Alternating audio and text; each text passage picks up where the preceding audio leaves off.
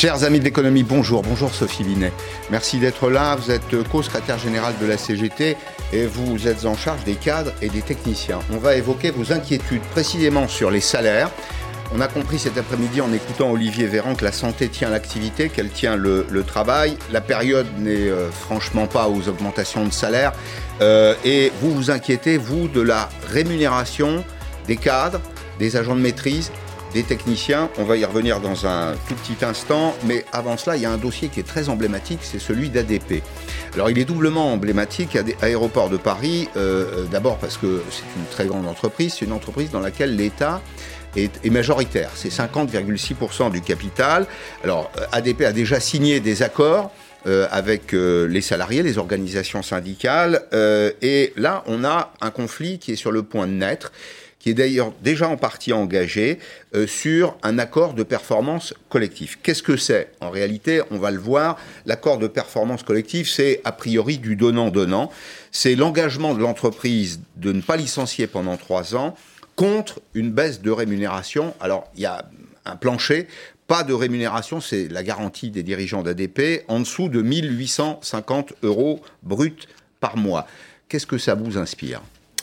Bah, le problème, c'est que c'est un marché de dupes, puisque à Aéroport de Paris, les suppressions d'emplois, elles ont déjà eu lieu avec un plan de rupture conventionnelle collective qui a été euh, signé en décembre et qui va amener à plus de 1100 départs euh, de salariés. Donc non seulement il y a ça, mais en plus en janvier, la direction revient et veut imposer des baisses de salaire pour les salariés restants. Alors en plus qu'Aéroport de Paris profite du euh, chômage partiel de longue durée jusqu'au mois de juin, donc selon nos calculs, il n'y a pas de problème de trésorerie puisqu'il y a énormément d'économies déjà sur les frais de personnel. Il y a une charge de la dette importante. La charge de la dette, elle est liée à un emprunt de 4 milliards d'euros parce que ADP, c'est déployé en Inde. Parlons-en justement. Et donc, on peut aussi interroger la pertinence de cet emprunt pour aller faire des investissements hasardeux à l'étranger. Euh, donc ça, effectivement, c'est une stratégie qu'on peut euh, interroger et que l'État euh, devrait interroger. Mais en attendant, on a un groupe qui, effectivement, est confronté à des difficultés économiques indéniables. Hein. ça, mhm. pour le coup, mhm. c'est juste. Mais par contre, on voit que c'est le beurre et l'argent du beurre, des suppressions d'emplois plus des baisse de salaire et aucun cadre de confiance avec les organisations syndicales, puisque quand en décembre la discussion a eu lieu sur les ruptures conventionnelles collectives, mmh. euh, la discussion c'était que derrière il n'y aurait pas de baisse de salaire pour les salariés restants. Mais est-ce qu'à l'époque on ne pouvait pas imaginer que le trafic aérien allait reprendre? Je suis pas sûr qu'il y ait énormément de changements entre l'époque et aujourd'hui. Et en tout cas, ce qui est sûr, c'est que euh, ADP bénéficie encore une fois du chômage partiel jusqu'en juin et donc sa trésorerie mmh. est très largement assurée. Donc on voit bien que la crise, elle est instrumentalisée pour restructurer cette entreprise et pour dégager des marges. Et encore une fois, heureusement, ADP, au moins, il y a un motif économique. Par contre, euh, on voit plein d'autres entreprises dans lesquelles il n'y a aucune difficulté économique et on voit la même chose, mmh. c'est-à-dire des suppressions de postes et euh, dans le même temps des baisses de salaire extrêmement importantes. Alors il y a une variation on va revoir l'infographie, il y a une petite variation dans, l'appréciation de la baisse de, salaire. Euh, ADP dit moins 4 à moins 8%. Et euh, la CGT, votre syndicat, dit moins 10 à moins 15. Qu'est-ce qui justifie l'écart Comment on l'explique? Je n'ai pas le, calcul dans le détail, mais j'imagine que c'est la question de la part variable de la rémunération qui n'est pas prise en compte dans les calculs de euh, la direction. C'est ce qui fait l'écart, mm. vraisemblablement. Alors, il y a, mm. euh, malgré tout dans la, dans, la technique euh, ce qui serait la maintenu. peut-être des congés payés, de suppression de congés payés. Voilà, on va, on va y venir, justement, sur les, ce qui serait maintenu à ce stade, l'engagement de l'entreprise, c'est le salaire de base, c'est l'ancienneté des, des salariés ça a de l'importance, le salaire de base, parce que ça produit du, euh, du revenu différé, la retraite notamment. Euh, les avantages familiaux ne sont pas touchés. Ce qui est touché, c'est les indemnités kilométriques et le 13e et le 14e mois. Je vous avoue que j'ai été un peu surpris de voir qu'il y avait 14 mois chez ADP, mais je m'en réjouis pour le, les salariés. c'est le salaire global. Après, est-ce que ça se traduit par un 13e mm. ou un 14e mois? Ça, c'est un épiphénomène. Oui. Donc, pour vous, là, euh, il faut que la direction revienne sur cette décision. À défaut, on prévoit un conflit solide, sérieux? Écoutez, ça, il faut le demander à la CGT ADP, mais ce qui est sûr, c'est que cette proposition, elle est inacceptable encore une fois parce que les efforts ont été faits et parce que l'entreprise n'a pas de problème de trésorerie. Et puis, enfin, le dernier point, c'est que contrairement à ce que vous avez dit tout à l'heure, c'est pas vrai que c'est du donnant-donnant, les accords de performance mmh. collective, mmh. puisque rien n'oblige à ce qu'il y ait un gel du dividende et une baisse de la rémunération des dirigeants, qu'en général, ça n'est pas le cas. Et enfin, sur les garanties en matière d'emploi, elles sont très faibles mmh. et on a de nombreux exemples. La preuve, c'est que ADP supprime des emplois et dans le même temps veut baisser les salaires. Donc on voit bien qu'il n'y a aucune garantie d'emploi. Et on a de nombreux exemples. Moi, je peux parler par exemple de Smart en 2016, qui avait imposé à ses salariés de travailler 39 heures payées 37, et qui là, en 2020, vient d'annoncer la fermeture de ce site, qui en plus... Dans, l'est de la France, hein. c'est à Dambar, si j'ai bonne mémoire. Tout à fait. Site qui en plus fabriquait des voitures électriques et qui va être repris, accrochez-vous, par un fabricant de 4x4 euh, en moteur thermique. Donc on voit pas bien le sens de mm. l'histoire et le sens de l'avenir là-dedans. Bon, alors il y a une deuxième entreprise, plus anecdotique mais sympathique parce que rattachée à nos souvenirs d'enfance, c'est celle qui fabrique des carambars. Des carambars, c'est l'usine de Marc en Barreuil, c'est dans le département du Nord. Elle est en grève. Alors qu'est-ce qui est en cause? Là aussi, c'est une baisse de salaire. La direction a présenté un PSE euh, et euh, l'usine doit déménager. Alors il y, a une double affaire dans, mhm. cette, euh, dans cette affaire. il y a le déménagement, on passe de Marc en Barreuil à Bondu, ça fait quelques kilomètres de plus. C'est toujours dans la région de, de Lille et on aurait 105 offres de reclassement sur 112, mais avec des baisses de, avec des baisses de salaire. De 25%. Jusqu'à 25%, effectivement.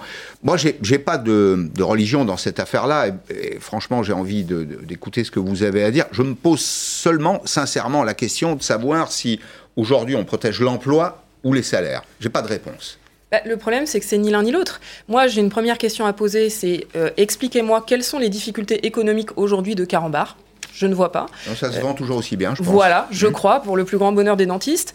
Euh, la, deuxième euh, chose, c'est que indépendamment, effectivement, euh, on traverse une crise économique pour un certain nombre d'entreprises, mais le fait euh, de faire des baisses euh, de, de salaire, c'est la fuite en avant, parce que si les salaires baissent en France, derrière, c'est la consommation qui baisse, et on va mmh. s'enfermer dans la spirale mmh. de la récession. Donc c'est perdant-perdant.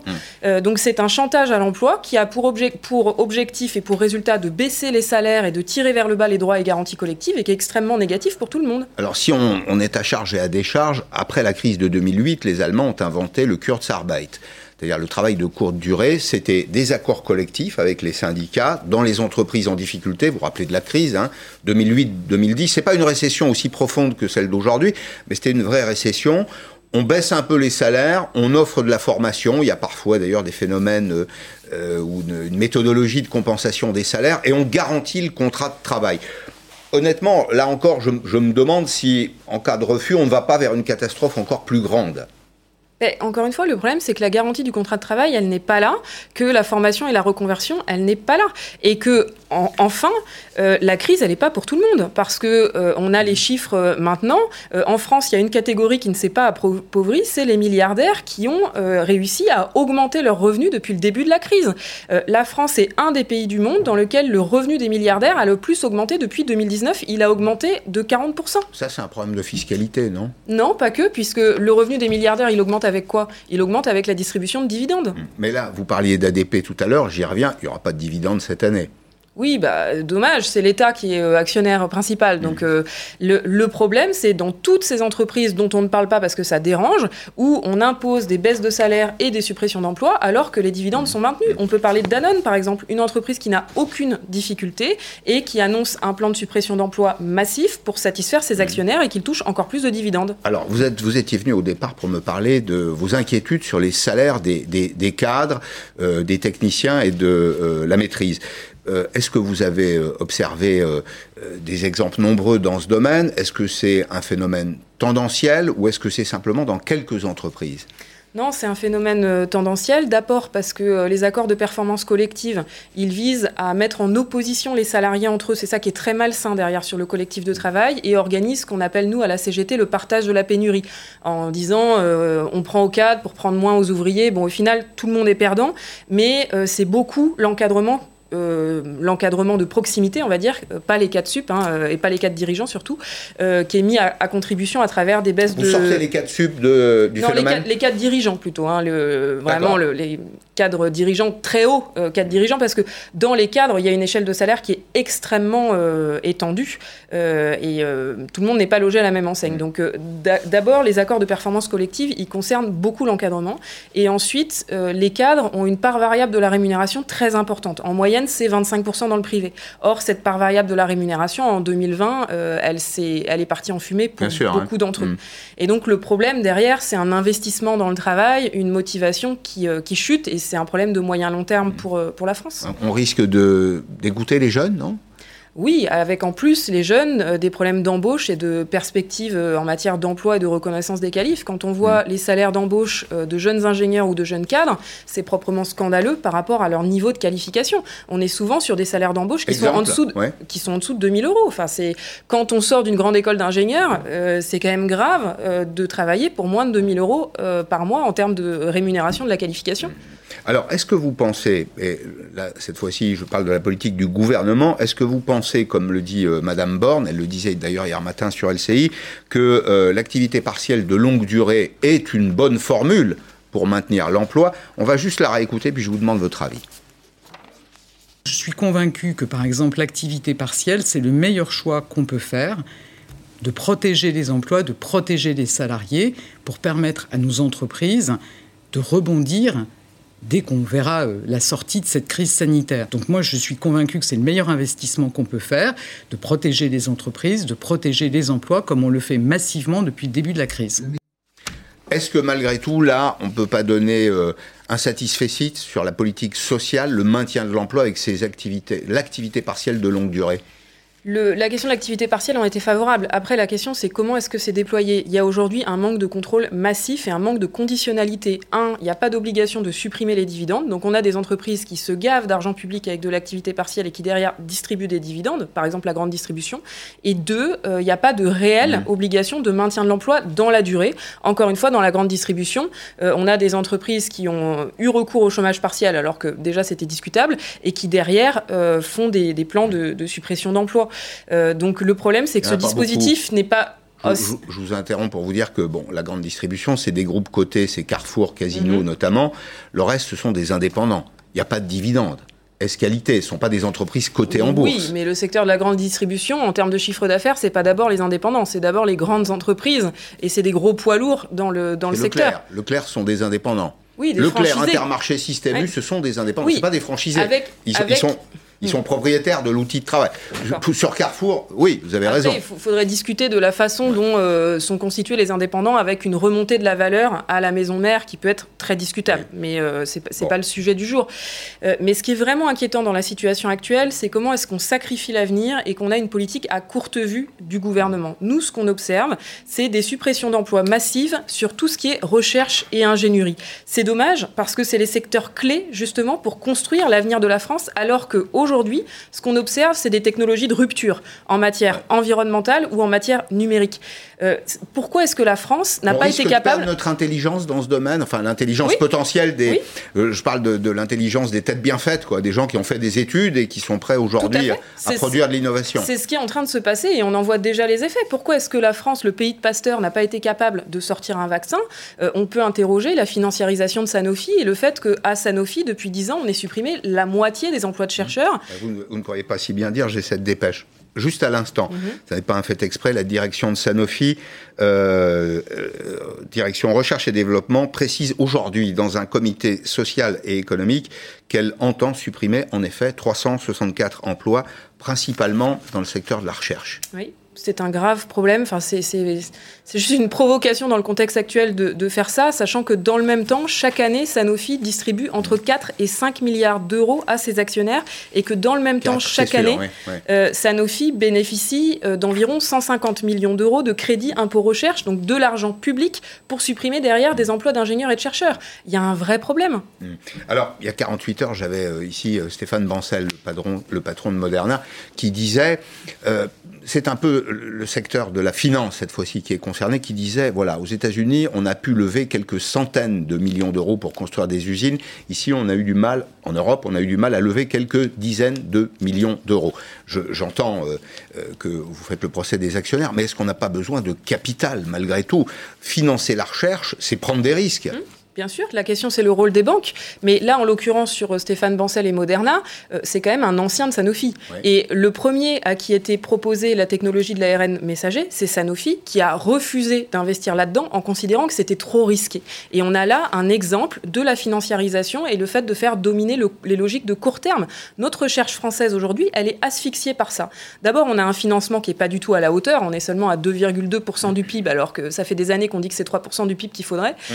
Et ensuite, ce financement financement, il est orienté vers des projets de court terme et on asphyxie les équipes qui travaillent sur du moyen long terme, on les enferme dans de la paperasse, etc. L'agence nationale qui finance les projets de recherche, l'ANR, elle refuse chaque année 85% des projets qui lui sont soumis par des chercheurs. Vous vous rendez compte ce qu'il y a comme intelligence là-dedans qui est hmm. refusée chaque année? Donc il y a un énorme problème aujourd'hui en France de euh, le, fait que ça soit le court terme qui domine tous les choix au travail comme les choix politiques. Ça, ce sont des, fautes de stratégie d'entreprise? Oui, c'est euh, le fait que euh, l'enjeu pour les stratégies d'entreprise, c'est seulement le court terme et euh, le fait de dégager de la valeur immédiate pour l'actionnaire et le fait que les dirigeants d'entreprise ont leur intérêt aligné sur celui des actionnaires parce que on voit bien ce qui se passe à Danone où quand ils font autre chose, les actionnaires mettent sous pression le, le dirigeant, menacent de le sortir s'il n'organise pas le plan de licenciement. Donc il y a des choses à revoir fondamentalement en matière de gouvernance d'entreprise et en matière de politique publique. Mhm. Parce que le gouvernement français continue à arroser les entreprises d'aides publiques sans les conditionner et sans permettre aux syndicats et aux salariés d'avoir euh, des droits d'intervention sur euh, la finalité de la production et les orientations stratégiques. Est-ce qu'il faut couper euh, le crédit impôt recherche aux entreprises du secteur de la recherche qui détruisent des emplois? Même pour de bonnes raisons. Bah, ce qu'il faut, c'est conditionner le crédit impôt recherche, oui, ça c'est sûr. Euh, il y a des rapports, les rapports parlementaires s'accumulent sur l'inefficacité du crédit impôt recherche. Euh, c'est un dispositif qui coûte extrêmement cher. 7 milliards d'euros par an. Voilà, c'est énorme euh, et dont l'efficacité est très discutable. Donc, et puis, nous, on fait une proposition toute simple. Donner, par exemple, aux représentants du personnel des droits suspensifs sur les aides publiques. Ça nous permettrait de contrôler si on voit que ces aides publiques sont mal utilisées et que dans le même temps, il y a de la suppression sur des fonctions de R&D euh, on demande euh, une suspension, on fait contrôler par la puissance publique et comme ça on met sous pression les entreprises. Sophie Binet, juste une, question d'ensemble. Comment se sentent les, euh, les représentants syndicaux aujourd'hui dans les, dans les entreprises? On sent qu'il y a quand même une très forte charge morale dans le pays et même une charge mentale, j'allais dire. Dans les entreprises, il y a effectivement la peur du lendemain et probablement du, surlendemain. Quel est le rôle d'un représentant syndical dans ces temps de crise?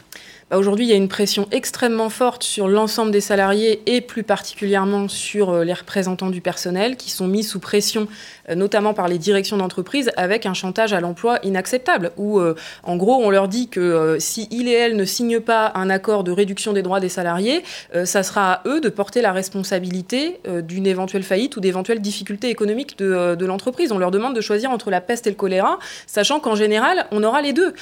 donc effectivement, nous, on a des signaux d'alerte sur euh, la situation des, représentants du personnel et des représentants syndicaux, mais plus largement sur la situation des salariés euh, dans le pays et de l'encadrement également. Bon, merci beaucoup. Comme le dit euh, la pub, il y a l'argent et il y a les gens. Et dans une période de crise, il ne faut pas, il ne faut pas oublier les gens. Avant de recevoir Marc Sanchez, c'est quelques informations sur le prix du couvre-feu. On en sait un petit peu plus sur ce que ça coûte c'est 6 milliards d'euros, 6 milliards d'euros euh, par mois. Alors c'est notamment le fonds de solidarité qui est euh, orienté vers euh, les petites et moyennes entreprises. C'est le chômage qui coûte 1,7 milliard d'euros. Et puis ce sont les exonérations de cotisation pour 400 millions d'euros. Et puis il y a un deuxième scénario qu'on envisage de plus en plus sérieusement, qui est celui du reconfinement. Alors avec une baisse d'activité, deux hypothèses. Vous avez une hypothèse à moins 10 et une hypothèse à moins 18% de l'activité et ça coûterait, vous voyez, il y a un élément de variation, là c'est une source gouvernementale, entre 15 et 20 milliards d'euros par mois, autant dire que c'est un, luxe euh, euh, qu'on aura du mal à s'offrir. Marc Sanchez, bonjour. Vous êtes le président du, SDI, président d'une organisation qui regroupe des indépendants, euh, de petites entreprises, de moins de, de 10 salariés. Vous avez été reçu, vous, vous nous adressez très régulièrement vos communiqués pour nous dire je partage tout à fait que la situation des indépendants est très compliquée. Souvent, ils ne sont pas éligibles au chômage, euh, assez peu éligibles aux aides. Enfin, ils ont pris euh, tous les risques dans la plupart des cas et euh, ils n'ont pas de parachute, ni de dorsale, ni de ventrale. Mhm. Vous avez fait part de vos préoccupations ce matin au directeur de cabinet du ministre Alain Griset, qu'on connaît bien ici à Périscope. Qu'est-ce que vous lui avez demandé? Qu'est-ce qu'il vous a répondu? Déjà, on a fait un petit peu le point de la situation après le mois de juin, enfin le mois de janvier, pardon. On constate, alors déjà sur l'année 2020, qu'on est dans des pertes de chiffre d'affaires pour les entreprises de moins de 20 salariés salariés de moins 20 à moins 30% de manière lissée et un démarrage sur le mois de janvier qui est tout aussi compliqué. Euh, et là-dedans, j'intègre pas bien évidemment les hôtels, cafés, restaurants où là on est dans des situations beaucoup plus compliquées, mais avec des dispositifs euh, de prise en charge charge, notamment depuis la dernière version du Fonds de solidarité, qui fonctionne plutôt bien. Mhm. Ce qui nous préoccupe beaucoup. On regarde simplement, hein, j'ai repris vos chiffres, c'était moins 10 à moins 50% de chiffre d'affaires pour 84% des, des, des, TPE. Donc ça, ça en fait quand même beaucoup.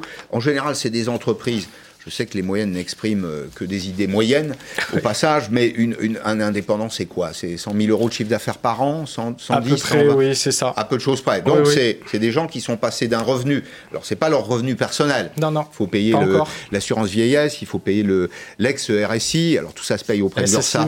Oui, oui c'est ça, la protection euh, médicale. Bon, il en reste, il en reste à, à peine la moitié, c'est ça? Pour beaucoup, il reste souvent l'équivalent d'un SMIC à peu près à la fin du mois pour euh, à peu près 60 heures de travail par semaine. Donc euh, cette situation est encore plus complexe aujourd'hui parce que beaucoup n'arrivent même pas à se sortir un revenu mmh. depuis déjà un certain nombre de mois euh, mmh. et sont en face au niveau des aides qui leur sont proposées, PGE, Fonds de solidarité, mmh. etc., de commencer à apurer les dettes donc qu'ils ont, les fournisseurs, les charges d'exploitation, les prêts bancaires qui étaient en cours précédemment. ils commencent PGE. Hors PGE, oui, tout à fait. Euh, il faut savoir que la dette aujourd'hui des, entreprises, grosso modo, euh, les crédits de trésorerie avec le PGE, c'est 53 milliards d'euros aujourd'hui. Et cette dette-là, elle a doublé par rapport à 2019. Donc c'est quelque chose, on, va dire pour les TPE, qui est on va, très difficilement supportable et sur lesquels on a du mal à se donner des perspectives. Mais est-ce qu'il y a à Bercy, chez Alain Griset, on vous comprend. Est-ce qu'il y a des réponses disponibles? Oui, alors l'entrevue que nous avons eue, dont vous avez parlé tout à l'heure ce matin, était assez constructive parce qu'il y a une vraie écoute justement sur ces sujets-là. Euh, nous, notre, notre objectif, puisqu'on va vers un nouveau confinement, il ne faut pas se cacher, a priori, a priori qui risque d'être assez serré, pour utiliser euh, la terminologie qui a été employée, euh, il n'est il est pas question pour nous aujourd'hui de demander à nos entreprises de continuer à être ouvertes y compris pendant cette période de confinement, dans l'hypothèse où on n'aura pas de flux de clientèle et de flux d'activité qui soit effectivement réel et efficace. Je m'explique. Quand vous êtes fleuriste ou quand vous êtes euh, vendeur de vêtements, etc., etc., le fait d'ouvrir euh, n'est pas une fin en soi. Euh, je ne vais pas mettre des salariés, je ne vais pas faire des commandes si ma clientèle est restreinte, à la fois par le confinement et en même temps aussi par des protocoles sanitaires qui risquent d'être encore un peu plus contraignants. Donc l'idée, c'était à partir du moment où on nous dit, voilà, on repart sur une période de deux ou trois semaines, hmm. on ferme la maison. Si on ferme la maison, effectivement, derrière, on met en place des revenus et des aides qui soient adéquates et qui puissent permettre à ces entreprises-là et à leurs dirigeants de pouvoir se relancer. Parce que maintenant, il faut effectivement euh, travailler sur la relance. Et là, ça devient plus compliqué. Alors, quand on euh, veut relancer, il faut un petit peu d'argent dans les caisses. Euh, vous, vous, interrogez le, gouvernement, vous inquiétez sur la situation de trésorerie. alors, elle est difficile à pour la moitié des, indépendants. C'est un tout petit peu plus de la moitié d'ailleurs. Hein, euh, des, TPE, c'est 51%. Euh, euh, si ça doit durer encore quelques mois, que vont faire ces, entrepreneurs? Quelle est, quelle est l'issue pour eux?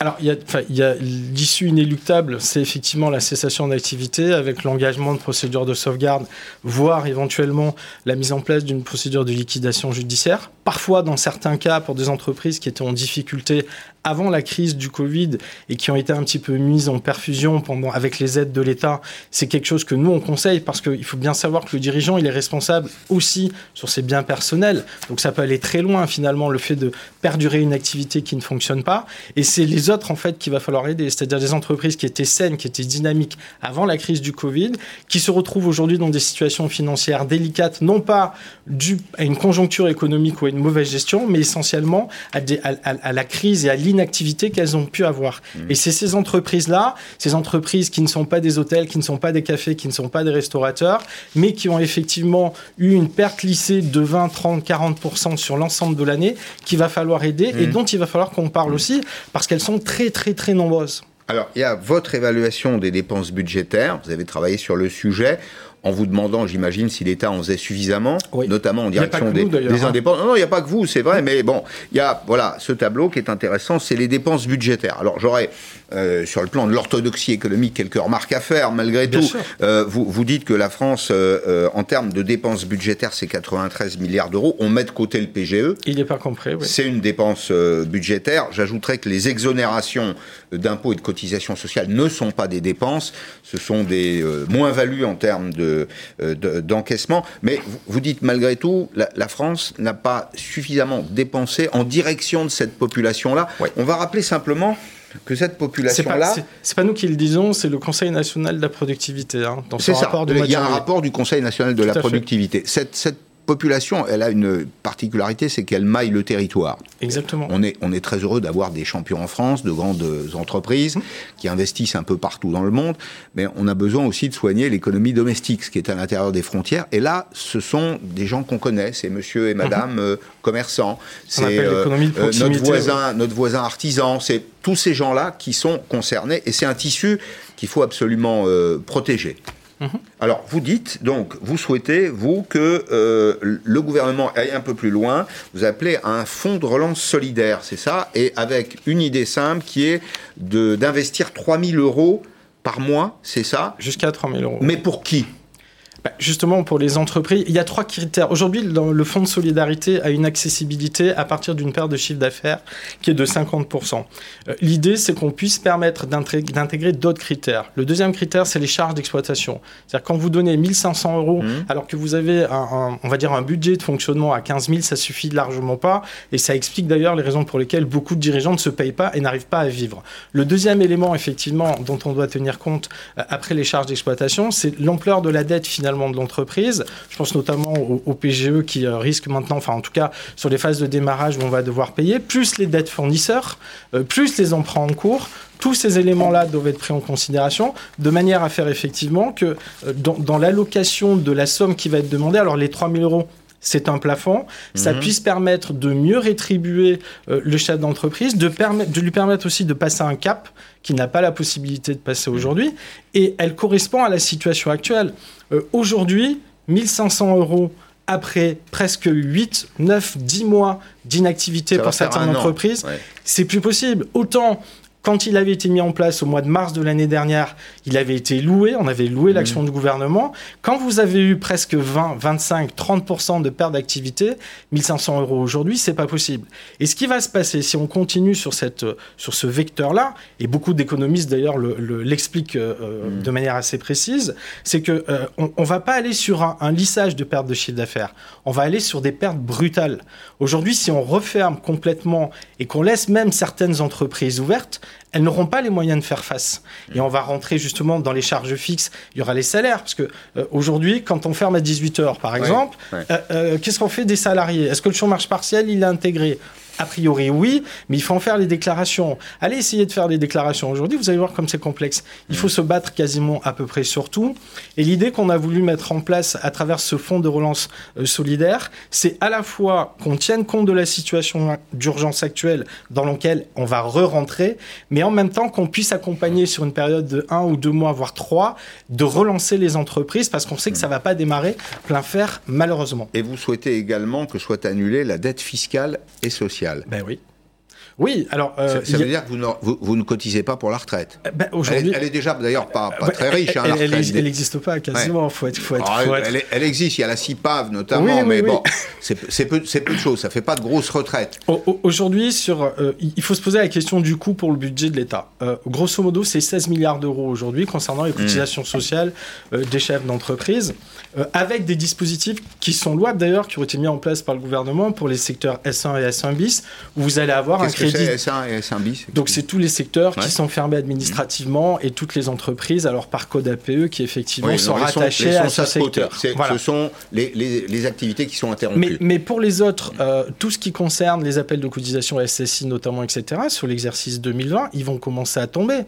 Euh, alors, vous en êtes exonéré quand vous êtes dans les listes dont j'ai parlé précédemment, mais quand vous avez une perte de chiffre de moins 20, moins 30, moins 40... Vous pouvez pas payer Exactement. Et ça va arriver mmh. dès le mois d'avril, puis pour un paiement au mois de juin, mmh. puisqu'on est par des systèmes de tranches. Donc ce qu'on demande par rapport à ce coût-là, y compris d'ailleurs, j'ai le même raisonnement sur la dette euh, fiscale pure, puisqu'elle est euh, évaluée à peu près à 3 milliards d'euros. Sur ces éléments-là, Bruno Le Maire l'avait annoncé d'ailleurs, puisqu'il avait expliqué au mois de septembre que sur les créances sociales et fiscales, il y aurait, euh, après le moratoire, c'était la, fameuse formule 12, 24, 36, plus éventuellement une exonération. Euh, on va dire, de gré à gré avec les URSAF. Alors, je vous dis que l'exonération de gré à gré avec les URSAF, ce qu'on expliquait ce matin euh, au, directeur de cabinet d'Alain Griset, euh, ça n'existe pas, hein, c'est pas dans les scopes. au niveau de nos services juridiques, au niveau du SD, on a essayé de faire la demande, c'est pas, c'est pas, c'est pas, pas, catégorisé. Mmh. par contre, sur les 12, 24, 36, oui, vous avez des échéanciers mmh. qui sont, qui sont obtenus, mmh. parfois assez peu connus par le dirigeant. Donc, on va toujours plutôt vers des échéanciers courts. Mais sur ces éléments-là, plutôt que de sortir de l'argent, on a de l'argent qui est thésaurisé, euh, sur lesquels on n'a pas de certitude d'ailleurs d'avoir des recouvrements. Bah, peut-être que justement c'est un investissement indirect qui permettrait, sans le relever le budget de l'État, de renverser la vapeur et d'engager de, de, relancer la machine quand on en aura Exactement. besoin. Pour terminer, Marc Sanchez, je voulais qu'on évoque très rapidement euh, l'attitude de ce restaurateur niçois euh, qui a décidé d'ouvrir son établissement, d'accueillir le, le public. C'était hier. Sans surprise, il a été interpellé. Alors, pas pour cette raison, mais parce que euh, il employait euh, un cuisinier en situation irrégulière. Mhm. Alors, je me méfie en général de la présentation des choses. Peut-être que c'est quelqu'un qu'il avait envie de protéger. Vous voyez, il faut être à charge et à décharge. Il n'y a pas de procès dans cette affaire-là. Enfin, il a été, euh, en tout cas, euh, placé en garde à vue. Euh, il évoque, et c'est un argument qu'il faut entendre, c'est ce qu'il dit, hein, le public qui s'agglutine chez Carrefour, il utilise cette expression-là, et il dit, moi, bah, je ne peux pas ouvrir alors que je peux prendre des mesures de protection. Vous condamnez ou, à l'inverse, vous excusez? On va dire que on le comprend. On a beaucoup d'adhérents qui sont dans cette situation-là.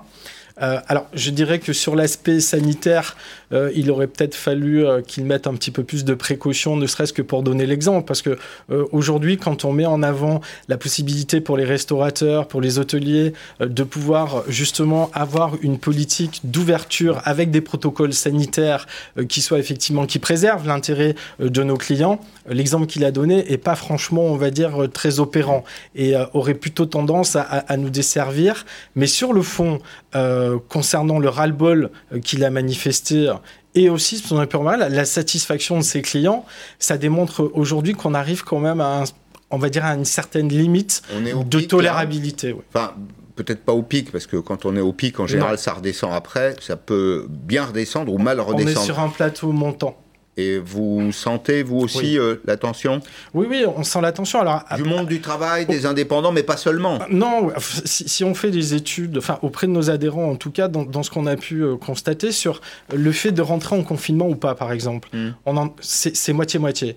Il y en a, qui veulent un confinement dur et d'autres qui veulent continuer à exercer leur activité. Donc c'est très variable en fait, mais on mmh. sent quand même, on est des entrepreneurs, on est des gens qui sommes responsables, qui prenons des responsabilités, qui prenons des mmh. risques, et on n'a pas envie d'en faire courir à nos salariés et bien évidemment à nos clients. Donc on, a, on, doit avoir une attitude irréprochable, ce qui ne veut pas dire pour autant que euh, on ne peut pas comprendre le ras-le-bol de certains, parce que quand vous avez, euh, vous n'avez plus de revenus, vous n'avez plus de perspectives, et, et, et ben vous êtes dans une situation c'est jusqu'au boutiste qui peut se comprendre. Merci beaucoup Marc Sanchez. Précisément, je vais continuer à parler des entreprises dans un petit instant avec euh, Henri Moral, c'est un chef d'entreprise. Je vais vous présenter les, résultats de notre étude euh, mensuelle CCI France Opinionway pour euh, Periscope et pour la Tribune sur le moral des salariés dans les entreprises, mais aussi sur le moral des, des chefs d'entreprise et sur ce qu'ils attendent de l'État j'allais dire, la part de coopération qu'ils sont euh, prêts à, à, poser dans le panier de la mariée avec l'État précisément pour sortir de la crise et relancer l'activité. A tout de suite.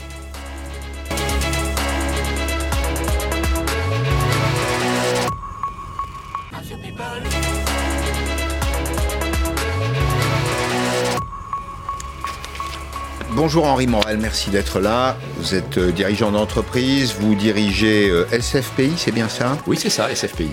3900 euh, collaborateurs, presque 600 millions d'euros de chiffre d'affaires et vous êtes dans le secteur des portes, fenêtres, serrures euh, mécanique électrique, c'est de l'industrie. Hein. C'est de l'industrie, clairement. On a, parlé, on a parlé des petites entreprises tout à l'heure avec Marc Sanchez.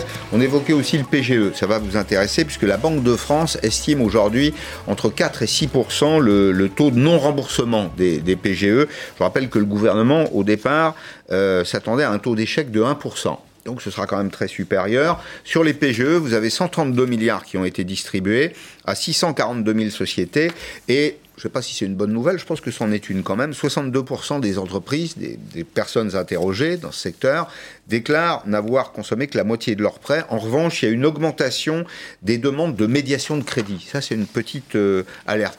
Si on va vers un confinement dur, comment vous allez vous débrouiller, euh, Henri Morel? Alors, pour un confinement dur, je pense que pour nous, une chose qui est très très importante pour les activités industrielles, c'est que nos entreprises euh, continuent à pouvoir tourner. Et pour nous, le principal danger serait qu'il y ait un reconfinement dur avec fermeture des écoles, des collèges, des lycées, puisque ça, ça crée une véritable difficulté. Donc une, vraiment, c'est ce qui nous préoccupe le plus. Si on arrive à avoir un confinement euh, qui est du même type que celui qu'on a eu au mois d'octobre, pour nous, au niveau de l'activité industrielle, globalement, ça n'a pas euh, fortement abîmé notre activité sur le second semestre, qui nous a vraiment permis de rebondir. Donc ma préoccupation, c'est vraiment que qu'on puisse être dans le même cas de situation que l'année dernière. Alors, on va dire un petit mot du, sondage, CCI France Opinion pour Periscope et pour euh, La Tribune, mais simplement sur votre entreprise. Est-ce que le carnet de commandes est bien garni? Alors, on a vraiment pris. C'est le thermomètre, hein C'est le thermomètre, vous avez tout à fait raison. La fin d'année a été plutôt dynamique on n'a pas eu de fermeture. On travaille beaucoup avec des artisans, des serruriers, des poseurs, des installateurs. Euh, leurs boutiques ont été en partie fermées, mais ils ont continué à visiter les clients, prendre des commandes, et ça a plutôt été une bonne fin d'année. Et on a attaqué plutôt le début de l'année, pour rebondir un peu sur votre question, avec un bon moral. Bon, alors précisément, euh, dans le sondage, euh, cette euh, fois-ci, ce mois-ci, Opinion a interrogé les chefs d'entreprise sur la relation que vous entretenez avec les, pouvoirs publics. La, question, c'était, est-ce que vous vous sentez correctement associé à la résolution de la crise sanitaire? On va voir le résultat. Alors il y en a 46% qui disent juste ce qu'il faut, mais moi je retiens pour une fois le verre d'eau à moitié vide, les 52% qui disent pas assez. Qu'est-ce que vous pourriez faire de plus?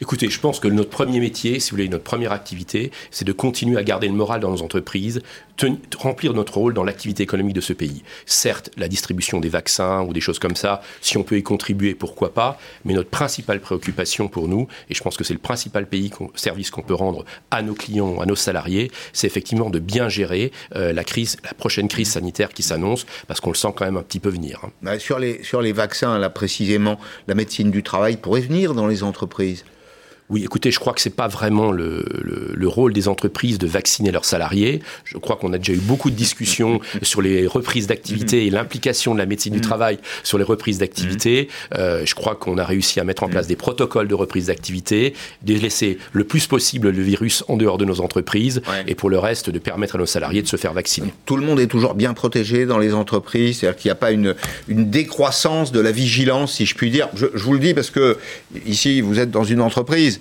et bah, on est peut-être moins sensible aujourd'hui qu'on ne l'était il y a six mois, vous voyez? Oui, enfin, je crois que c'est notre rôle aussi à nous, chefs d'entreprise, de régulièrement remettre le couvert, mmh. de réinsister sur les mesures barrières, parce que pour une entreprise, euh, il n'y aurait rien de pire qu'effectivement, elle devienne elle-même un cluster et que, un peu par mégarde, mmh. on soit au chômage partiel par notre faute. Donc vous euh, serrez les boulons, si je puis dire. Je ne serre pas les boulons, mais régulièrement, nous avons des réunions au sein de notre groupe. Mmh. On a des, actions assez fortes pour mettre les gens en responsabilité et de leur dire euh, protégez-vous, protégez l'entreprise, protégez votre emploi. Alors, il y a un autre élément, c'est au fond une grande lassitude, peut-être même parfois un peu de découragement. Dans le baromètre euh, CCI France Opinion, La Tribune et Périscope, euh, eh bien, on retient 44% des dirigeants jugent leurs salariés plus stressés, plus fatigués. Vous éprouvez, vous aussi, dans votre entreprise, ce phénomène d'usure peut-être? Alors il y a une certaine lassitude face à cette situation euh, qui dure. Comme je vous l'ai dit, on a plutôt attaqué l'année avec un allez, on a tourné la page, le vaccin arrive, euh, ça va. C'est vrai, mais euh, il ne faut pas que cette crise sanitaire, on rentre dans une nouvelle séquence en quelque sorte, avec de l'espoir, et en fin de compte, c'est plus long qu'on ne pensait. Et donc, je crois qu'il est très important pour nous, chefs d'entreprise, de garder le moral, de mener des actions et des rassemblements, ce qu'on a fait dans notre groupe. On a fait une grande euh, convention virtuelle, en visio, puisque c'est comme ça que fait. Mais je crois que ça fait beaucoup de bien à nos salariés pour mettre en place notre nouveau projet qui était de la responsabilité industrielle. Et les gens nous ont dit vraiment, ça nous a fait du bien de nous réunir et en virtuel, de travailler en virtuel. Et il faut qu'on apprenne à utiliser ces nouveaux outils pour quand même continuer à garder un esprit de groupe et donner une vision à nos salariés au-delà des, six prochains mois. La, psychologie est une qualité assez inégalement partagée chez les chefs d'entreprise. Euh, vous-même, vous avez bien conscience que le capital humain, là, c'est un capital au moins aussi important que le capital financier.